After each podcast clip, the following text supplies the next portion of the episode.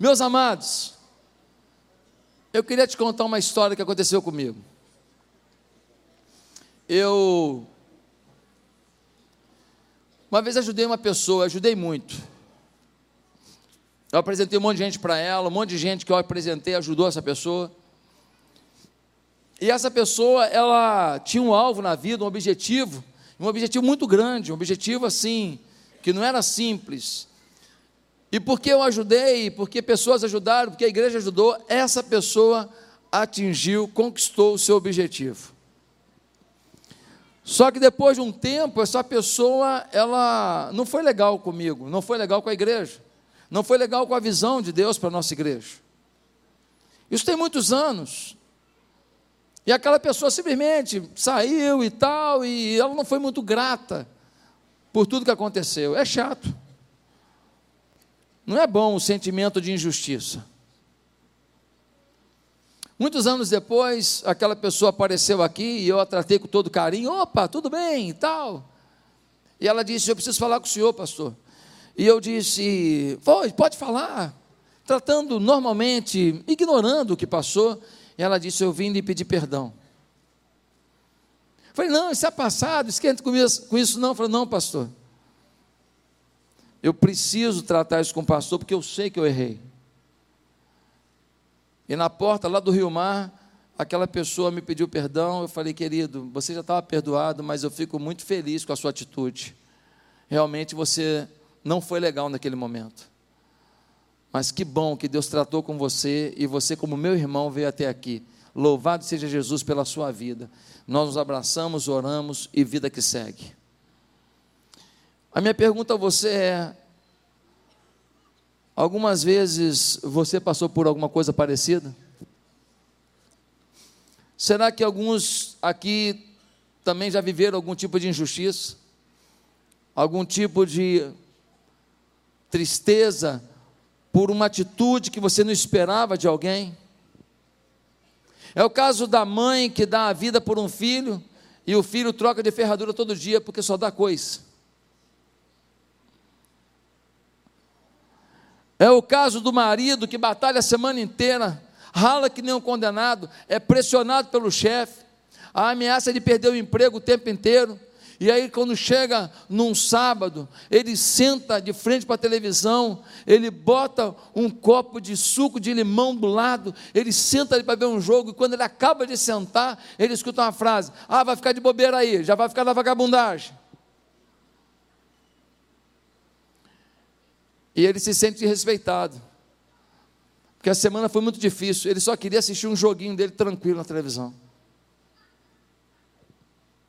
É o caso de uma pessoa que você ajudou, ajudou várias vezes, mas num dia você discordou da pessoa, e no dia que você discordou da pessoa, você não vale mais nada. Nisso eu já passei por isso muitas vezes. Você é o querido, você é o melhor pastor do mundo, você, olha, você é a Madre Teresa, é tudo de bom. Um belo dia você discorda, o dia que você discorda, você não vale nada, você não pensa nada, você mudou, você mudou. Pastor não é mais o mesmo. Não é mais o mesmo porque não concordou com o que você pensa. Então não serve mais. Já aconteceu com você? Talvez a pergunta melhor não seja se você sofreu isso. Talvez a melhor pergunta seja o que isso emperrou na sua vida. Talvez a melhor pergunta é o que está sendo bloqueado na sua trajetória por causa dessa frustração, dessa injustiça, dessa ingratidão, desse desrespeito. Gente, me ajuda com as crianças aí, por favor. José, ele é o personagem que nós estamos estudando nesses dias. E José, ele foi extremamente maltratado, primeiro por sua família, seus irmãos o venderam como escravo. Ele era o filho, o filho queridinho, e agora ele é escravo no Egito. Mas ele também foi muito maltratado pelas restrições inesperadas. Num dia ele tem tudo, num dia ele tem televisão no quarto, num dia ele tem Playstation, num dia ele tem a geladeira cheia de iogurte, num dia ele tem um monte de facilidades, ele tem dinheiro para ir no Outback, ele tem dinheiro para ir no McDonald's. No outro dia ele não tem uma caneta Bic, ele é um escravo. Essa foi a realidade de José. Vendido pelos próprios irmãos para o Egito como escravo. Ei, querido, nunca ter é menos mal do que ter e perder. Nunca ter é menos mal que ter e perder. Quem nunca teve não sabe como é, mas quem teve e perdeu sabe o que jogou fora. E às vezes jogou fora por pura negligência. Às vezes não, mas às vezes sim. E o pior de tudo é que essas coisas todas vão marcando a nossa vida e às vezes a gente nem se dá conta que elas estão presentes. Alguma coisa que nos marcou está conosco. Quais são as injustiças? Quais são as masmorras que estão afetando a nossa vida? José, ele foi jogado numa masmorra, por quê? Porque uma desmiolada sexual, a mulher do seu chefe, a mulher de Potifar, quis se deitar com ele, ele disse: não. Ela vira para o marido e fala: ele tentou me agarrar, ele tentou me agarrar, ele tentou me agarrar. O marido, se tivesse acreditado para valer, na minha opinião, teria mandado matar José. Ele tinha poder para isso. Ele não faz, de alguma maneira, ele está em dúvida sobre isso. De alguma maneira, ele está certo disso. Ele prende numa masmorra, um lugar subterrâneo, um lugar sombrio, um lugar triste, um lugar lúgubre. Imagina o que é uma masmorra naquele período. Meus irmãos, se hoje prisão não é lugar bom naquele período, devia ser o lugar mais fedido, mais cheio de lacraia, de rato, de barata que você já imaginou na sua vida. Um lugar de doença, um lugar de tosse, um lugar de alergia, um lugar de micose, um lugar de problemas é, de respiratórios certos. É lá que José está, por causa de uma injustiça, uma mulher mentirosa quis se deitar com ele e ele disse não. Quais são as injustiças, as masmorras sobre as nossas vidas? Pelo menos quatro áreas. Primeira área de masmorra sobre a nossa vida: injustiça no trato familiar. É fácil maltratar quem vive conosco. E o pior de tudo que quando a gente maltrata alguém que vive conosco, toda vez que a gente encontra, a gente tem a oportunidade de maltratar mais.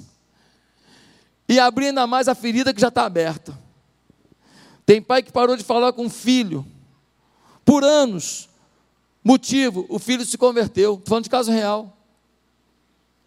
Uma menina, lá onde eu fui pastor em Patinga, a mãe perturbou a menina, infernizou a vida da menina. Por quê? Porque a menina foi para a igreja, mas a menina antes para a igreja fumava maconha, vivia nos bailes, estava tudo bem.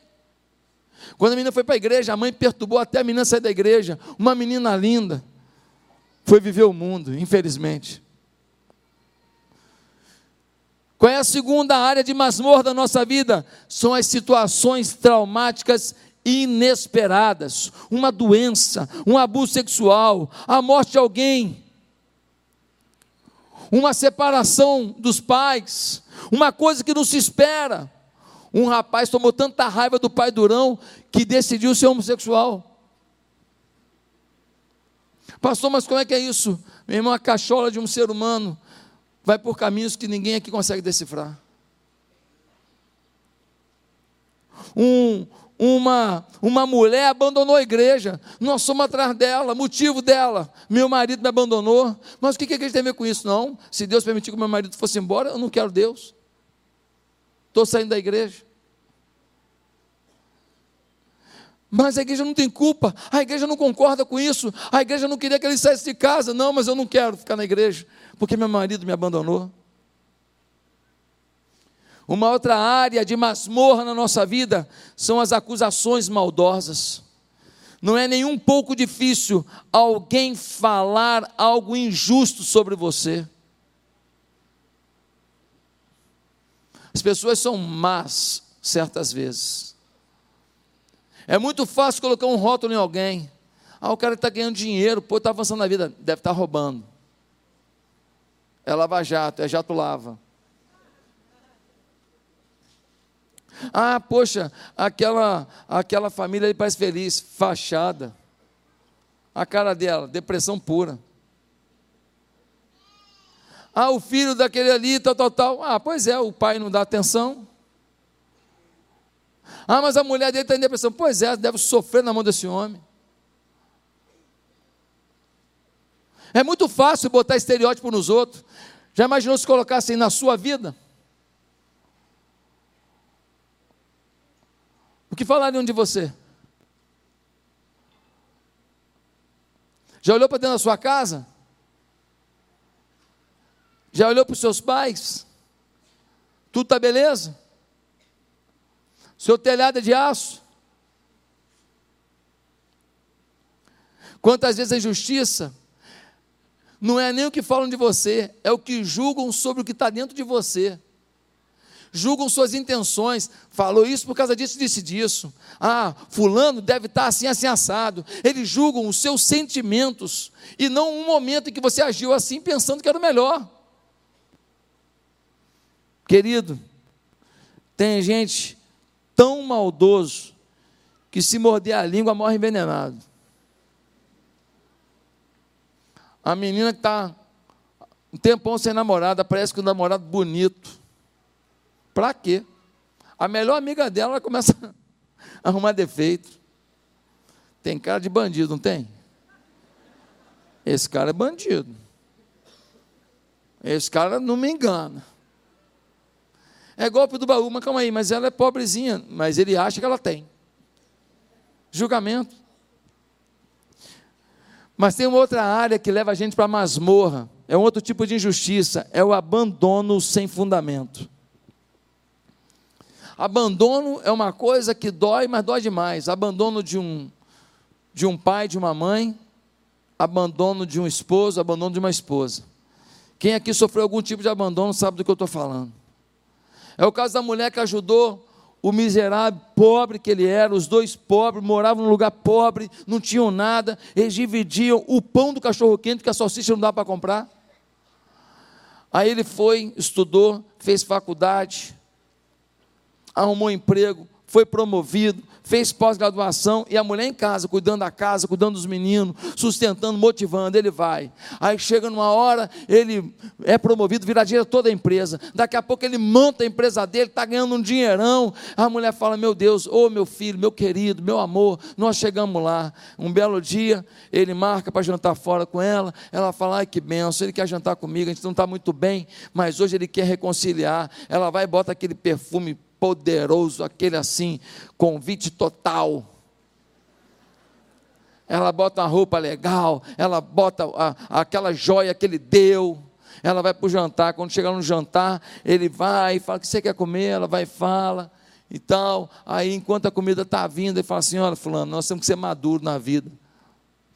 Ah, é, claro, tem que ser maduro. Pois é, nós já estamos juntos há 30 anos, não é verdade? É, 30 anos, pois é, uma vida que nós estamos juntos, né? Três filhos e tal. Ele fala assim: Pois é, mas você sabe que eu, eu não quero mais. Como, assim, como é que eu sei? Não, eu não quero mais. Ela descobre depois que ele está trocando ela por uma menina que tem metade da idade da filha deles.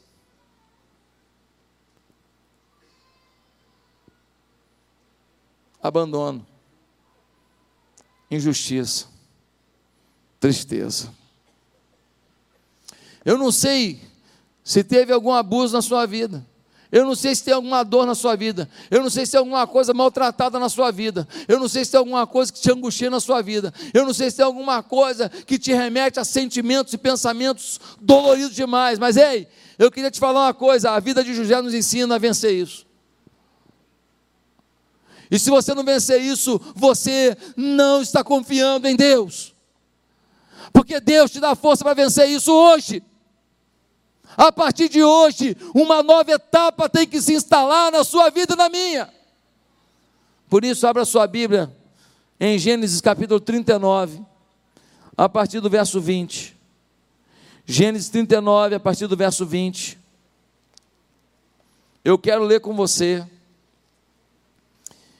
essa parte da vida de José, nessa série de mensagens sobre uma vida de superação que nos ensina sobre o tema da mensagem de hoje, quando é preciso superar a injustiça.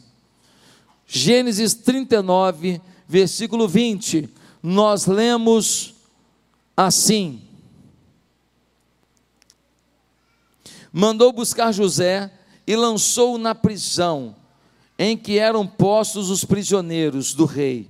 José ficou na prisão, mas o Senhor estava com ele e o tratou com bondade, concedendo-lhe a simpatia do carcereiro. Por isso, o carcereiro encarregou José de todos os que estavam na prisão, e ele se tornou responsável por tudo que lá sucedia. O carcereiro não se preocupava com nada do que estava a cargo de José, porque o Senhor estava com José e lhe concedia bom êxito em tudo o que realizava. Algum tempo depois, o copeiro e o padeiro do rei do Egito fizeram uma ofensa ao seu senhor, o rei do Egito. Faraó irou-se com os dois oficiais, o chefe dos copeiros e o chefe dos padeiros, e mandou prendê-los na casa do capitão da guarda. Na prisão em que José estava, o capitão da guarda os deixou aos cuidados de José, que os servia. Depois de certo tempo, o copeiro e o padeiro do rei do Egito, que estavam na prisão, sonharam. Cada um teve um sonho, ambos na mesma noite, e cada sonho tinha sua própria interpretação. Quando José foi vê-los de manhã, na manhã seguinte, notou que estavam abatidos.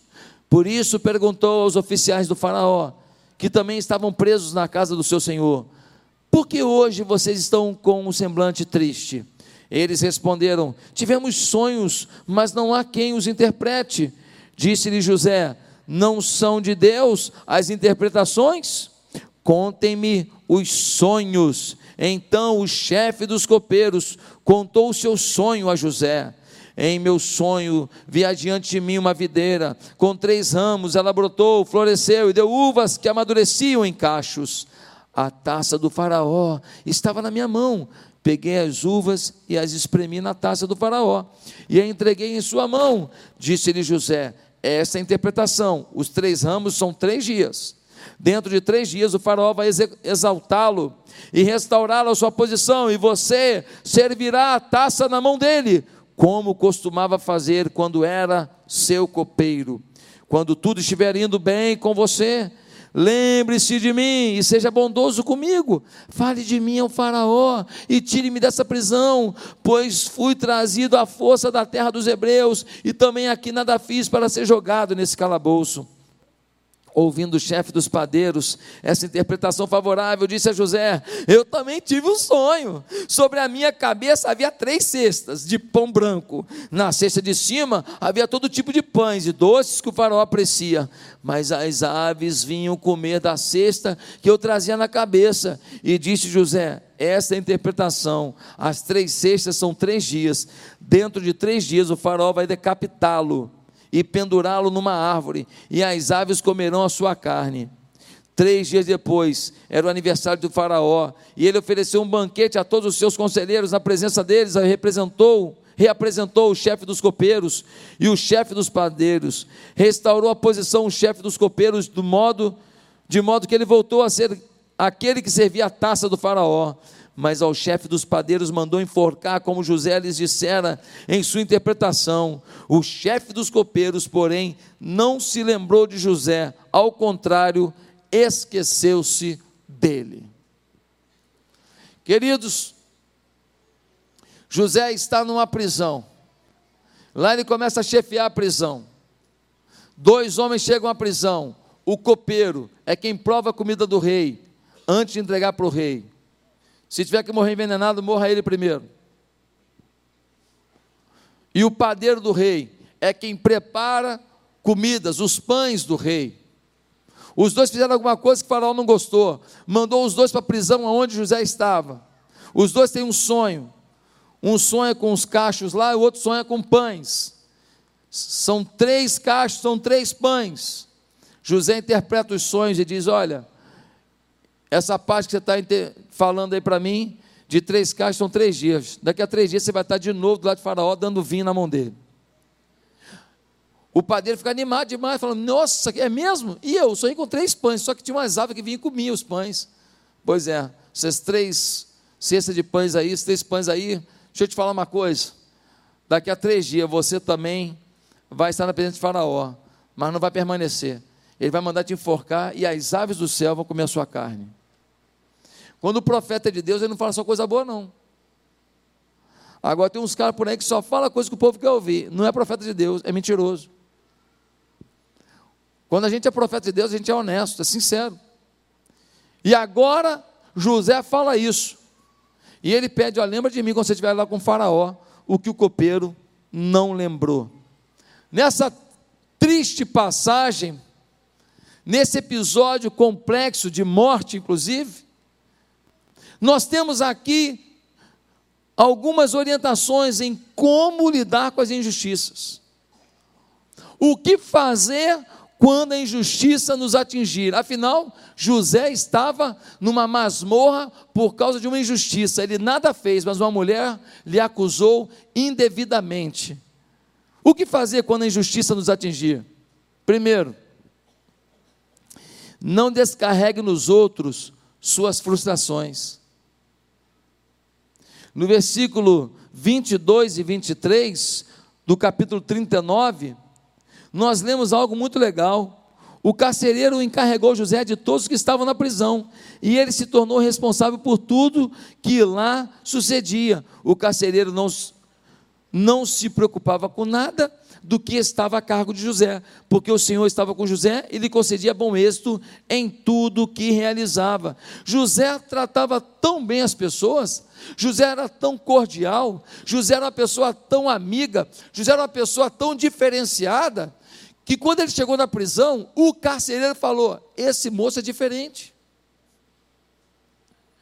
Ele não chegou na prisão ameaçando todo mundo de morte, ele chegou na prisão murmurando o dia inteiro. Ele não chegou na prisão com raiva dos outros. Ele não chegou na prisão e ele pensando: como é que eu posso um dia me vingar da mulher de Potifar? Não, ele chega na prisão e não descarrega nos outros o que fizeram com ele. E o carcereiro fala: você agora vai assumir a prisão, você vai controlar o banho de sol, a hora do futebol, a hora da comida, você vai organizar a limpeza da prisão para ninguém ficar doente, para ninguém ficar com infecção, porque você é diferenciado, você tem um jeito diferente, você é agradável. Um jovem muito forte trabalhava na área de produtos médicos. Um dia, uma senhora, dirigindo mal, bateu no carro dele. Fez uma barbeiragem à mulher e bateu no carro dele. Esse jovem desce do carro. Quando ele sai do carro, ele é um armário. Ele é um Hulk. Ele é grande. Aquela mulher franzina fez a besteira, vê aquele homem saindo do carro, na cabeça dela, ela criou um estereótipo de que, ai meu Deus, vai gritar comigo, vai falar comigo, vai fazer isso comigo. Ela criou isso porque a aparência de uma pessoa não tem nada a ver com isso, mas ela criou isso. E quando ele desce do carro, com o carro dele quebrado, estragado por causa da negligência daquela senhora, ele vai até ela e fala assim: Senhora, como é que a senhora está? Ela fala: Olha, foi sem querer, porque eu não reparei isso. Senhora, esquece o carro. Como é que a senhora está? Como é que eu posso te ajudar? A senhora está sentindo alguma coisa? Não, mas olha só, é que eu não vi então. Senhora, relaxa. O carro a gente conserta depois. Senhora está com dor em algum lugar? A senhora quer se levantar? Quer que eu lhe ajude? E aquele homem esqueceu o seu carro, esqueceu que o seu compromisso foi adiado, esqueceu o seu prejuízo e cuidou dela. Ele só não sabia de uma coisa: aquela senhora, a família dela era dona de hospitais e clínicas. E quando acabou aquilo tudo, ele se torna um amigo daquela senhora e ela pergunta: Você trabalha com o que? Ele fala: Trabalho com material médico. E aquela senhora fala para os filhos dela: Esse moço foi muito bom comigo. E agora, aqueles hospitais e aquelas clínicas começam a comprar tudo quanto é material que ele vendia com ele. Enriqueceu o rapaz. O rapaz comprou um monte de coisa, mudou a vida dele. Ele deu um up na vida. Depois eles não continuaram comprando depois de algum tempo, tal, mas durante muito tempo comprava, olha, a gente tem esse preço, quanto é que você faz? Ele fazia e ele começou a vender, vender, vender, e ele foi muito bem sucedido, porque um dia, um dia, ele não descarregou suas frustrações em cima de ninguém. Sabe o que acontece? Tem muita mãe injustiçada pelo marido descontando o filho. Tem muito homem que é maltratado no trabalho e descarrega na mulher. Tem muita gente que é maltratado pela própria família, você já é adulto e você é maltratado pelos seus irmãos, você descarrega na sua mulher, nos seus filhos, no seu marido. Ei! Por favor, não descarregue nos outros suas frustrações, não te ajude em nada. Ninguém quer ficar perto de alguém que o tempo inteiro fica mendigando bondade, dizendo: a vida é ruim, a vida é isso, você é isso, você é aquilo, criticando. Ninguém aguenta isso.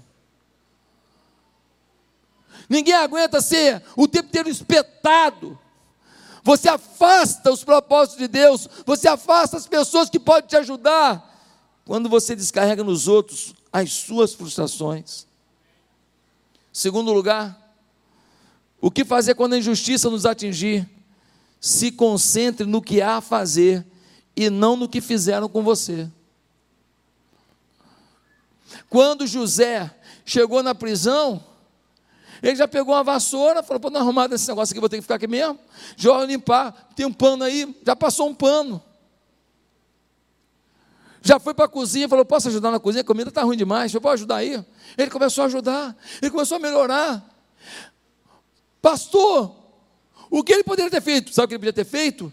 Ele poderia ter se concentrado no que fizeram com ele. Ele poderia chegar numa parede e falar: mulher de Potifar. Embaixo desenhar uma vaca. depois uma cadela, cada dia um bichinho, no, depois uma serpente. Cada dia um bichinho em homenagem àquela mulher. Ele poderia ficar pensando no que fizeram com ele e não no que havia para fazer. Sabe por que, que muitas vezes você não sai do lugar? Porque você fica tão focado em ficar pensando no que fizeram com você, que você não se alimenta de esperança para poder empreender alguma coisa melhor. Tem gente que chega numa célula, e quando chega na célula, ele quer contar que foi injustiçado, que foi isso, que foi aquilo. Legal, isso é bom, isso é importante. Foi uma terapia, você abriu o coração. Agora, na semana seguinte, a pessoa volta. Gente, sabe o que aconteceu essa semana? Essa semana ela falou isso, isso e isso. Ele falou isso, isso e isso. E aí, alguém te corta. Quando alguém te corta, fala, não, irmão, tá, depois a gente vai orar, mas vamos voltar aqui para a célula. Fica chateado. Poxa, não deixaram contar o meu problema. Não. Não deixaram você ficar se alimentando daquilo que te faz mal. Você já contou o seu problema, você já pediu oração. No seu discipulador você vai contar um pouco mais, mas na célula você tem que sair dali com esperança. Se você chorar, chorar, chorar, e só falar o que te faz mal, você não sai dali mais vitorioso. Tem gente que começa a se vitimizar além da conta. José aceitou novos desafios. Ele assumiu o controle da prisão. Dizem que mente vazia é oficina do diabo. O que dizer de uma mente que não está vazia, mas está cheia de lembrança de ira, revolta e dor? Se mente vazia, vazia é oficina do diabo, uma mente cheia de dor é oficina de quê? Da diabada toda. Todos eles juntos, não é possível. Querido, um cavalo caiu num buraco aí. Cavalo caiu no buraco. Aí foram lá falando: o cavalo caiu no buraco, o cavalo não consegue sair. E o cavalo tentando pular para fora do buraco, não conseguia porque era alto. Tentaram tirar o cavalo, jogaram uma corda, puxar o cavalo, tonelada de peso. Não tinha como tirar o cavalo, e o cavalo sofrendo, e cada vez que ele tentava sair, se machucava. E o pessoal falou: Meu Deus, esse cavalo vai morrer, todo machucado, sofrendo, angustiando. Não, vamos abreviar a dor dele. Vamos enterrar ele para ele morrer sufocado logo, pelo menos não ficar sofrendo muito tempo. Pegaram umas pás e começaram a jogar terra em cima do cavalo. Cada vez que jogavam uma pá de terra no cavalo, o cavalo. Então ele joga a terra em cima do cavalo, o cavalo. E joga a terra no cavalo, e o cavalo vai. Lá pelas tantas, o cavalo pulou, pulou para fora do buraco. A terra que era para enterrá-lo virou a base para soltá-lo. Você tem que fazer uma decisão na vida. Você vai sacudir quando joga uma pá de terra em cima de você? E vai fazer disso um aprendizado para o seu salto de vitória?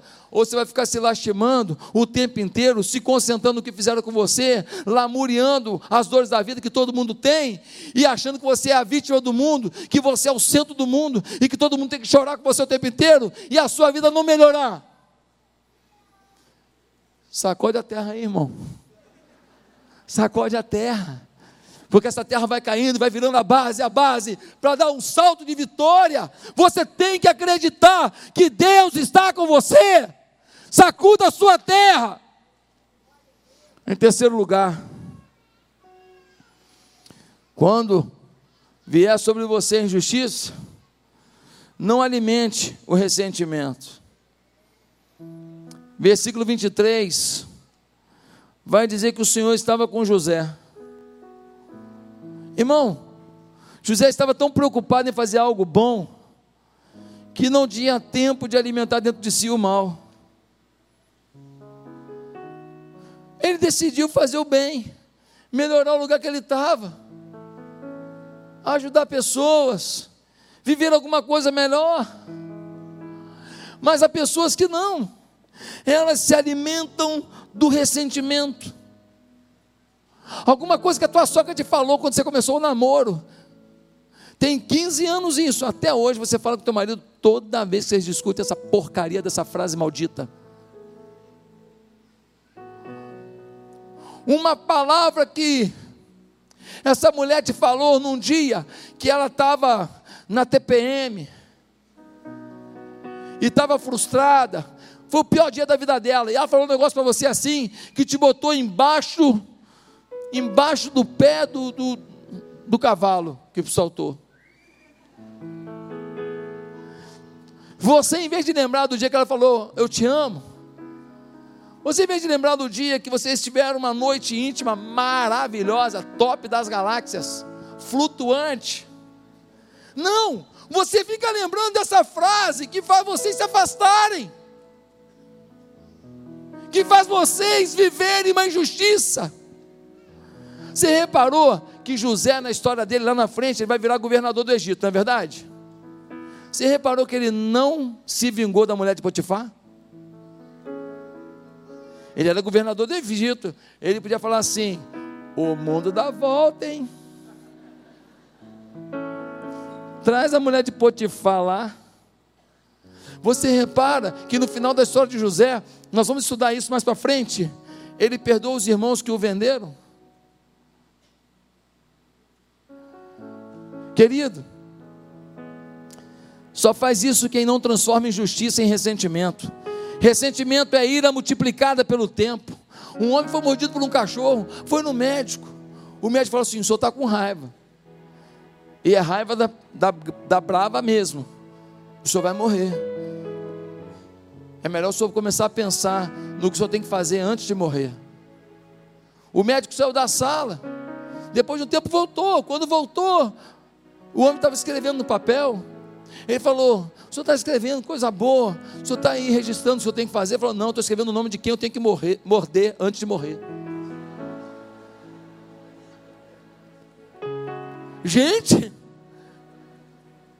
tem gente que está morrendo. Alguém disse que ressentimento é tomar veneno e torcer para o outro morrer. Ele vai morrer, ele vai morrer, e você envenenado. Ele vai morrer, vai morrer. Às vezes, você está ressentido com alguém que não está nem aí para você, tá? Eu não vou perdoar, ele não está nem aí para o seu perdão. Não, não, não vou perdoar. E ele, ó. Você falando que não vai perdoar, ele no, no surf, ó, lá no Havaí. Meus amados, o amor não se ressente do mal, 1 Coríntios 13.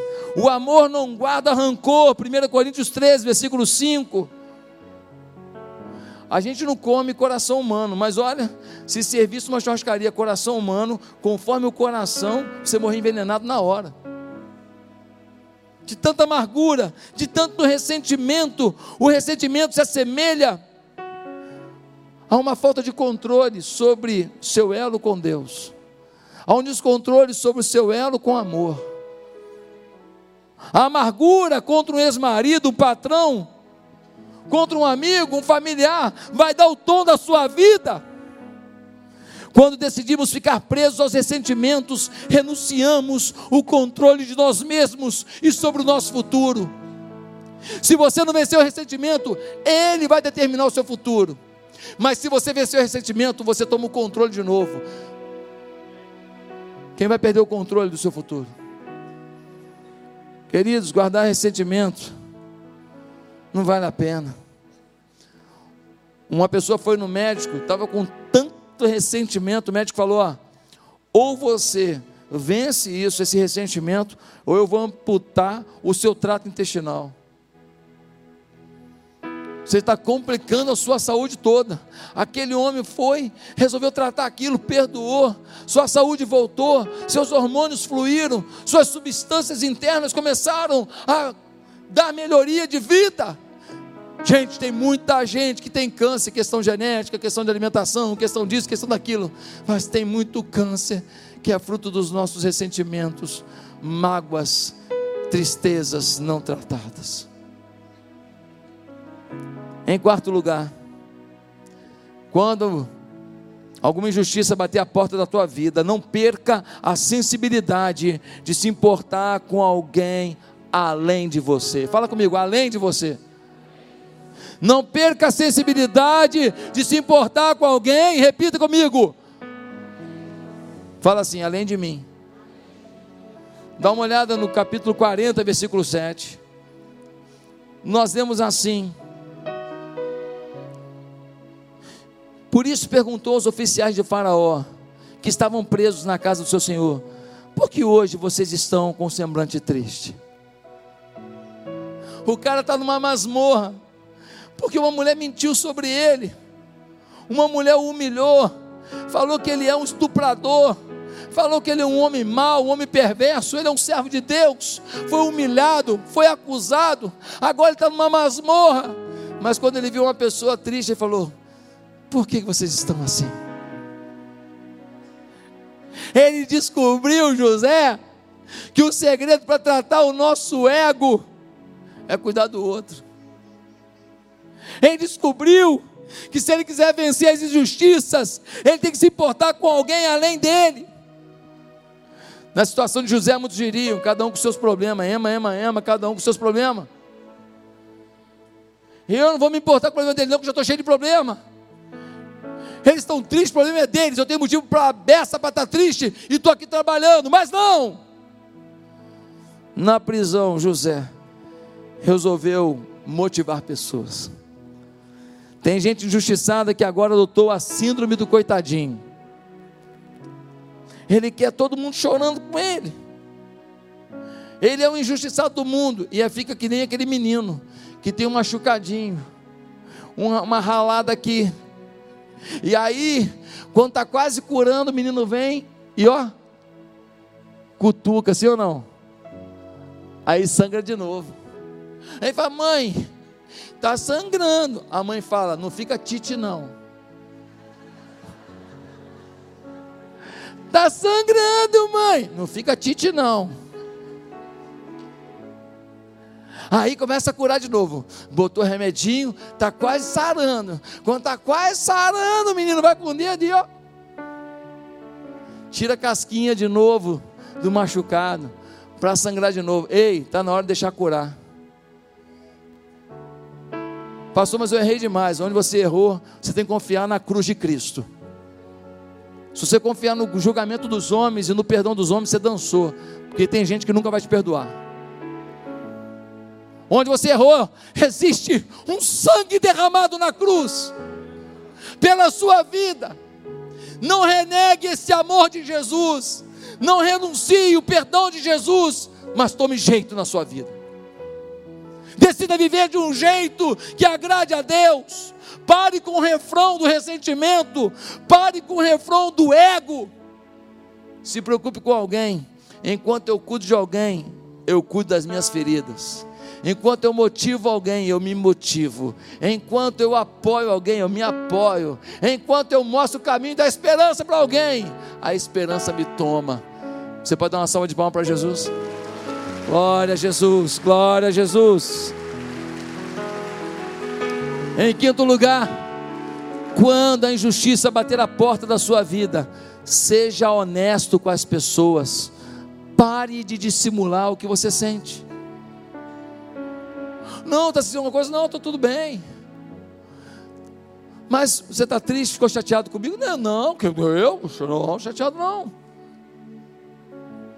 Você não precisa ficar chorando o tempo inteiro, se lamuriando o tempo inteiro, mas você não precisa mentir. Dá uma olhada o que acontece no versículo 18 e 19. Versículo 18 e 19. O padeiro está crente, crente que vai ser liberto. E disse José: essa interpretação, as três cestas são três dias. Dentro de três dias o farol vai decapitá-lo e pendurá-lo numa árvore, e as árvores e as aves comerão a sua carne.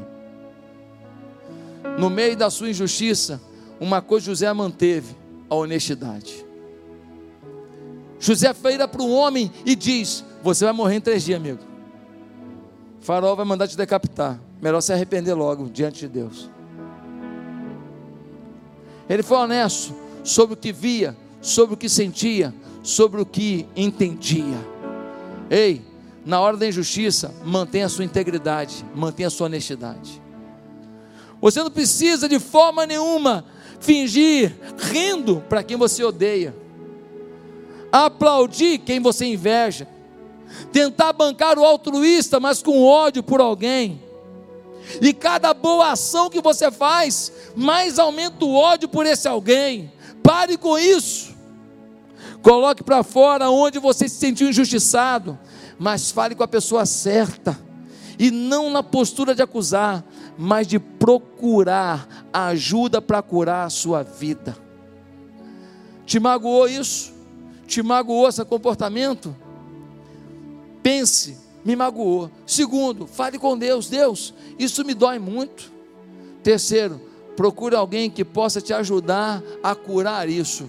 E então você pode procurar alguém que te feriu e falar: olha, eu vim aqui tratar com você já falei com Deus, falei comigo mesmo, procurei a ajuda de uma pessoa que eu confio e agora chego a você, já com isso mais ou menos resolvido, mas queria te falar, isso me doeu. É muito mais sábio do que já sair por aí falando mal da pessoa, detonando a pessoa, tentando menosprezar a pessoa e achando que você vai vencer a pessoa por acusá-la. Em sexto e último lugar,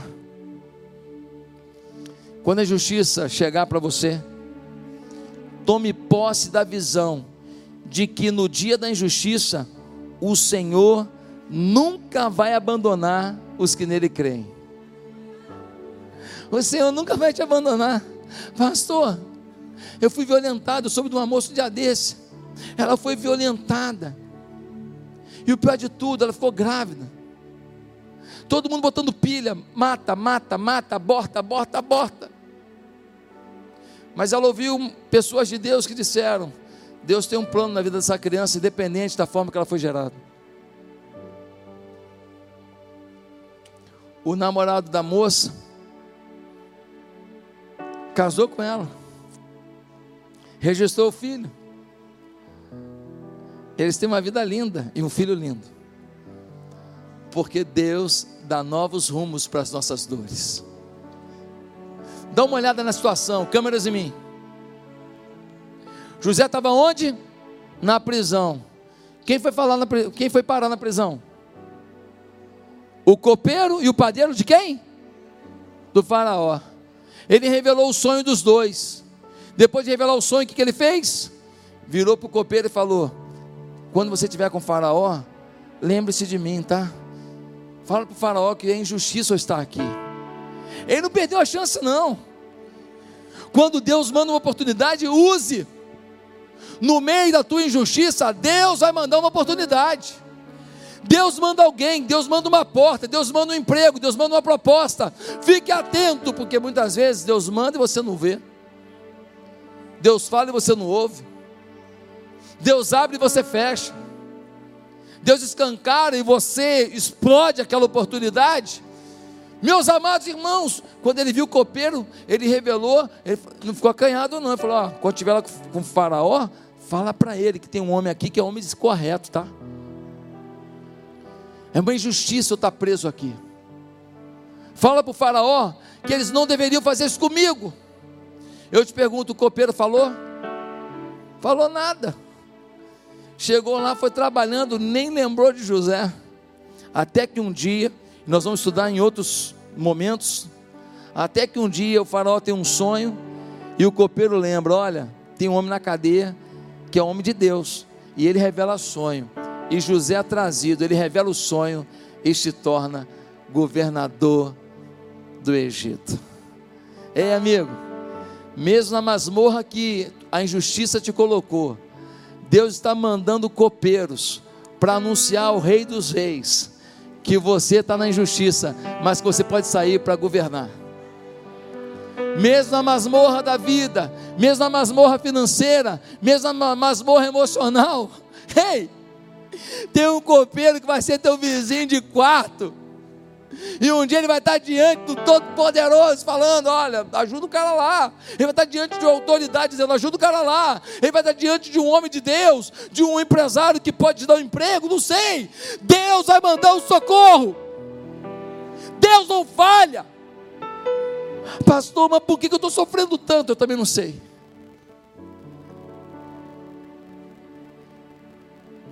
Eu também odeio sofrer. É muito lindo ouvir uma história de alguém que passou pelo sofrimento e que um dia, mantendo a fé em Deus, teve a vitória. Difícil é você viver essa história. Difícil é você passar pelo sofrimento acreditando que com você vai acontecer a mesma coisa que aconteceu com o outro. Difícil é você passar pela dor e manter a sua confiança em Deus e anunciar a grandeza de Deus esperando o dia da tua vitória, para você também ter a sua história para contar. José nos ensina que mesmo nas masmorras da vida, o Senhor não nos abandonou, Ele continua conosco, Ele sabe a nossa dor, Ele vai enviar alguém para nos socorrer.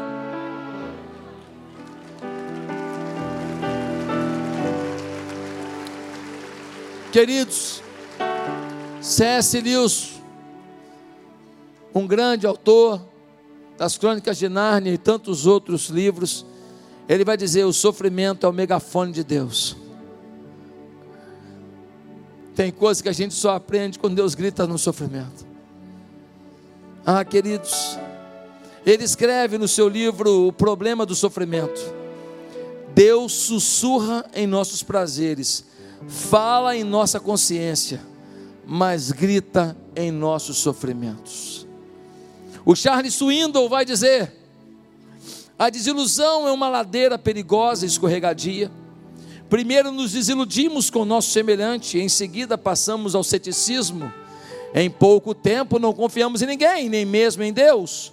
Fomos rejeitados. Aproveitaram-se de nós, fomos maltratados. Nunca encontrei um indivíduo que ficasse sinceramente decepcionado com a humanidade e que também não acabasse desiludindo de Deus as duas coisas andam juntas. O ceticismo é gerado nesse contexto. Cuidado, sua decepção com Deus pode interferir na sua confiança, a sua decepção com alguém pode interferir na sua confiança em Deus. É isso que o Charles Swinton está falando. E o Philip Yancey, em seu livro Deus sabe que sofremos, ele conta a história de um homem chamado Christian Henger ele foi entregue aos nazistas pelo organista da igreja. Um irmão em Cristo, entre aspas, o entregou. E ele foi preso e ele sofreu muito. Quando ele sai e vão conversar com ele, Filipe Jansen vai dizer que nunca ele se detém no que ele sofreu. Ele passa ampassando por isso, ele passa rápido por isso. A conversa com ele é um relato do que Deus fez dentro dele no meio do seu sofrimento. Ah, meus irmãos, deposite agora sua mágoa, sua injustiça, sua insensibilidade aos pés do Senhor. Decida agora superar as suas injustiças, as suas mágoas. Faça como Jeremias disse: põe tua boca no pó, porque talvez ainda haja esperança. Curva a sua cabeça. Eu quero convidar hoje, você que me ouviu dizendo essas palavras, e hoje você entende que precisa acertar sua vida com Deus. Você que está aqui, que passou por injustiças, por tragédias, por dores, e hoje você quer começar uma, um novo caminho com Deus. Eu queria te falar uma coisa: você só consegue com Jesus, tá? Sozinho você não dá conta, não. A nossa humanidade sofre muito diante da dor. Só Jesus pode segurar nossa onda. Por isso eu queria te convidar a, nesse momento, fazer uma oração. Convidando Jesus para entrar na sua vida. Para tratar suas injustiças, suas dores. E fazer um milagre na sua história. Você quer isso hoje? Você quer pegar suas dores, mágoas, necessidades, dificuldades, colocar tudo na mão de Jesus e falar assim: estou liberto, estou livre. Agora Jesus trata esse negócio aí. Você quer isso hoje? Repete comigo essa simples oração, ninguém precisa ouvir. Aonde você está, repete comigo assim: Santo Deus, eu te louvo por esse dia. Eu queria te agradecer pelo teu Espírito Santo aqui. Essa palavra o Senhor trouxe para mim, né? Eu quero hoje cura das minhas dificuldades. Eu quero o poder de Deus na minha vida que toda injustiça não gere mais mal algum sobre mim, que toda mágoa seja removida de dentro de mim, pelo poder de Jesus, e no nome dele eu oro, amém.